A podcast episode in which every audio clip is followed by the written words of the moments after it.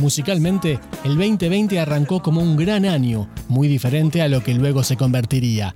El 23 de enero, día del cumpleaños 70 de Luis Alberto Spinetta, se publicó Ya no mires atrás. Es su segundo álbum póstumo, que está integrado por siete canciones inéditas que habían sido grabadas en su estudio La Diosa Salvaje entre 2008 y 2009, es decir, poco después del lanzamiento del disco Un Mañana y antes del concierto de las bandas eternas.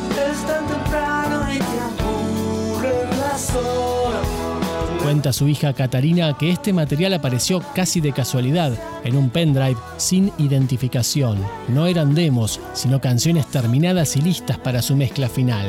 Pues.